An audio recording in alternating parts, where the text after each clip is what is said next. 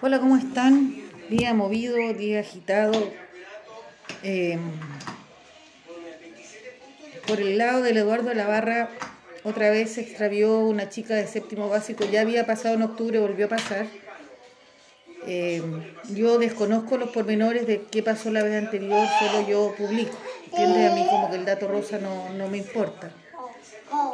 Y bueno, después otra compañera mandó el video que ya apareció en la tele sobre el maltrato al joven por ir con buzo, el buzo inadecuado. Y también lo subimos y, yo creo que fuimos uno de los granitos de arena para que esto se hiciera visible. Y ahora está el caso de René, un estudiante de periodismo de, no me recuerdo en este momento la universidad, puede ser la Diego Portales, que en Instagram escribió que quería poner fin a su vida y lleva, creo yo, unas 7, 8 horas ya sin noticias a su familia de él.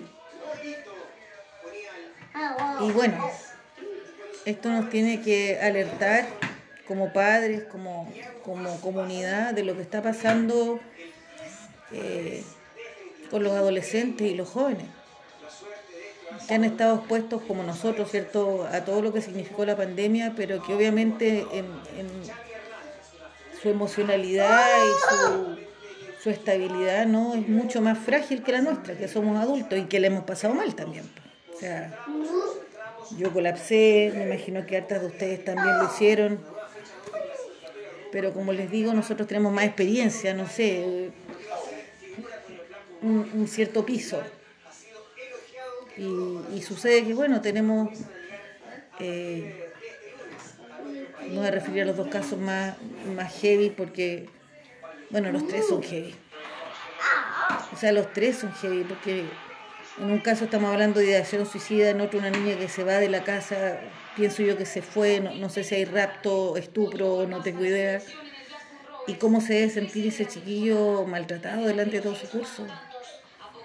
Y que para un joven, como les digo, es, es que se acaba el mundo, ¿cierto? Uno manda a la gente a la chucha, se toma un copete, no sé, busca sus maneras. Pero los cabros tienen ganas de desaparecer. Anda a saber tú si le fue mal el primer semestre al chiquillo, no sé.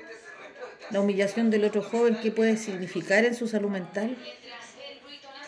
Porque, claro, es bueno que te, que te, te hagan visible, pero también, ahora si uno se pone del lado B, que todo el mundo vea cómo te insultan también puede ser perjudicial, ¿cachai? Yo no, uno lo hizo de todas maneras porque, porque quiere dejar en claro que el maltrato no hay que normalizarlo, no hay que aceptarlo. Yo siempre he pensado cuando los niños dicen desaparecido y después aparecen, no. su cara está en todo Chile. Un día mi hija me dijo, yo un día pensé que me iba a ir de la casa y, y tenía todo planeado. Pero ese día tenía las zapatillas mojadas, suponte una cosa así. Menos mal, pues le dije. Aparte le dije, hija, si tú haces algo como eso, no te quepa duda que tu cara va a estar en todas las redes sociales y todos van a saber lo que está pasando. Digo, para que te lo tomes con recato. De veras, como para, como para contener ese deseo de repente de los adolescentes de arrancar, de desaparecerse, eh, y con una impulsividad propia de la edad. ¿Cachai? Propia de la edad, pero ¿qué puede suceder ahí? Ahora, dentro de todo, él, él dice dónde lo tiene pensado, y, yo siento que eso es un llamado de auxilio, porque bien pudo haber simplemente desaparecido sin dejar nada en Instagram. Por último, hace una localización de donde podría él estar. Es como sálvenme. ¿Cachai? Entonces tenemos que saber leer lo que nos están diciendo los jóvenes, los niños, y ser cuidadosos con lo que uno dice, cómo lo aborda. A mí me llamaba la atención hoy día de gente que apoyaba al profesor, o sea, al, sostenedor, porque ahora las, las, mujeres andaban con el hocico pintado y con una falda que estaban hasta se veía los calzones y los cabros tenían el pantalón abajo y se veía el poto. Eso se llama brecha generacional. Recuerden que cuando nosotros bailamos lambada también éramos mal vistos por nuestros padres, ¿no? Y uno aprendió o debió aprender eh, que en el fondo teníamos hábitos distintos que no estábamos endemoniados, pues, como pasó con el H, como ahora pasa con el reggaetón, ¿cierto? Que igual como que me, me desagrada, ¿cachai? Pero digo, bueno, mi mamá a lo mejor si me hubiese visto bailar lambada le hubiese pasado lo mismo. Felizmente mi mamá no iba a la fiesta. ¿eh? Nunca me vio. Pero reflexionar, reflexionar a mí me llama la atención hace ayer.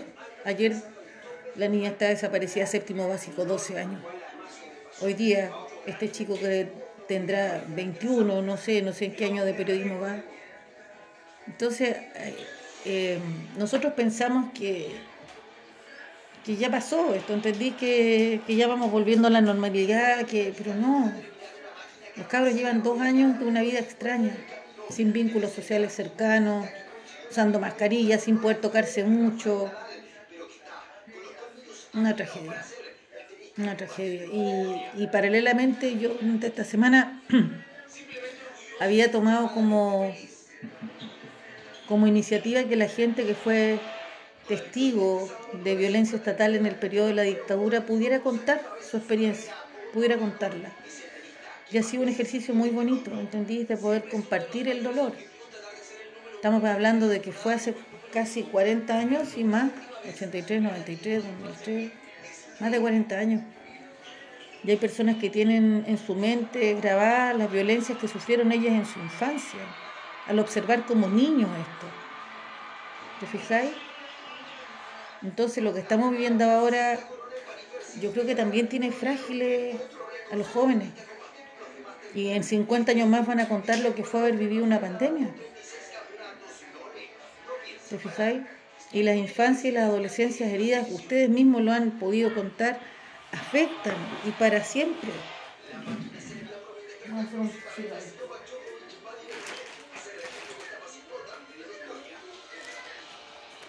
Entonces, como. Mira, hoy día estuve a punto de hacer comillas un envío para hablar. Pero ¿sabéis qué me pasa? ¿Sabéis el miedo que a mí me da? que la gente confunda esta etapa que es distinta a, ah, qué bueno, nos vamos a entretener otra vez. Entonces yo, yo como que me quiero arrancar un poco de, esa, de esa etiqueta de ser como la entretención de la tarde, como que te hago el día. ¿Cachai? Ya lo hicimos y tenía un sentido y, y, bien. Entonces ahora como cuando digo, podría ser uno, le digo, podría ser en Instagram, después sabéis que mejor hacer radio. Porque, porque no se trata de que me vean a mí con lo entretenido que puedo ser, sino que qué pasa también con ustedes. Es más paja leerla así porque hay que, tengo que empezar a recorrer el, el Facebook y me demoro. Pero creo que, que no es tanto exhibir, sino como encontrarse. No es tanto así como por la superficie. Y también preguntarle si acaso con su hijo logran cierta profundidad o es bañate, vístete, cumple, entra a las clases o hay un poquito más. Sí, está la tele aquí, estamos escuchando la tele. Una tras otra. Explosión de camión deja al menos 98 muertos en Sierra Leona.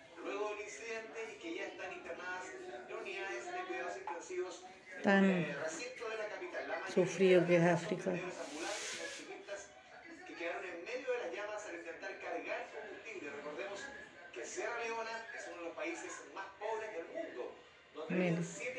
Sierra Leona es uno de los países más pobres del mundo y es el que tiene mayor cantidad de diamantes.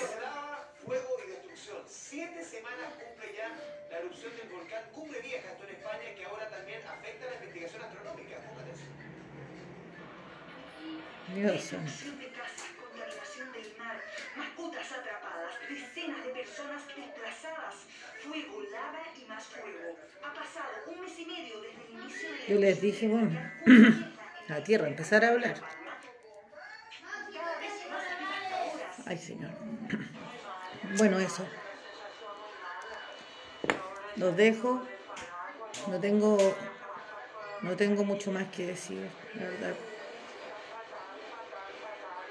Ha sido, ha sido, yo creo que igual de recogimiento todo lo que he leído y, pensando a dónde conducir esta cuestión. Yo le escribí a dos profes míos, unos abogados y otra socióloga, porque yo creo que esto que pasó en la red es potente.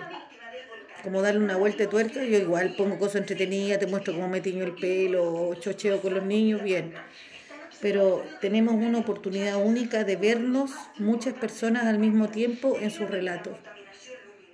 ¿Cachai? Hablando como, como, como una cosa que puede ser tan superficial como el Facebook, puede ser una plataforma para otras cosas.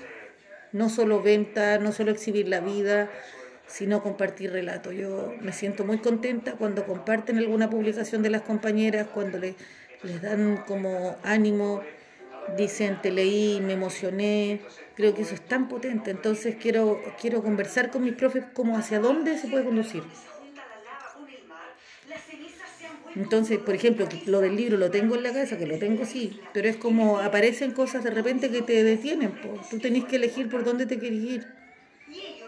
Y, y en eso estoy, y en eso estoy. Y entre medio tengo pruebas y no he estudiado ni una vez y la Navidad y, la casa de acá y la casa de allá y los perros y Sir Godoy que obvio quiero tiempo para estar así a solas. Los niños.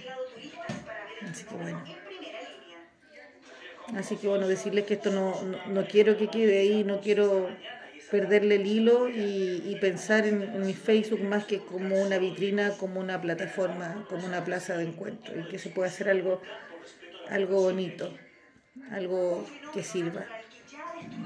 Entonces las compañeras, por ejemplo, que me han eh, mandado su emprendimiento, de repente quieren que apoyemos una causa, creo que eso es valioso. Lo otro es entretenido, pero esto es valioso y tenemos que apuntar para allá muy poco nivel de violencia, dos o tres comentarios que yo puedo decir se salen un poquito de madres, pero poquito, o sea, ¿cachai? O sea, yo después le hago una réplica así como pegando firme sin insulto y como que la gente entiende. Eso también es un gran valor. Yo creo que en general la gente se discute, se manda la chucha, garabato, eh, se tontonea. Yo creo que cada vez menos y creo que tenemos que ir para allá. Entonces de repente eh, esto de volver a ser masiva, esto de volver a ser en vivo y que eso pueda desperfilar me, frena. Me encantaría tener más cercanía, sí, pero una por otra. Este, este silencio, esta, este, esta distancia, yo siento que ha hecho súper bien, súper bien. Como que pusimos la pata en el freno y ya. Ahora vamos a entrar en otra etapa. En otra etapa. Entonces no es algo que tenga totalmente descartado, porque tiene que tener un muy buen, una muy buena eh, una muy buena razón. No porque sí, no porque nos sobre el tiempo. Así que los dejo, un abrazo. Yo ya quiero descansar. Buenas noches.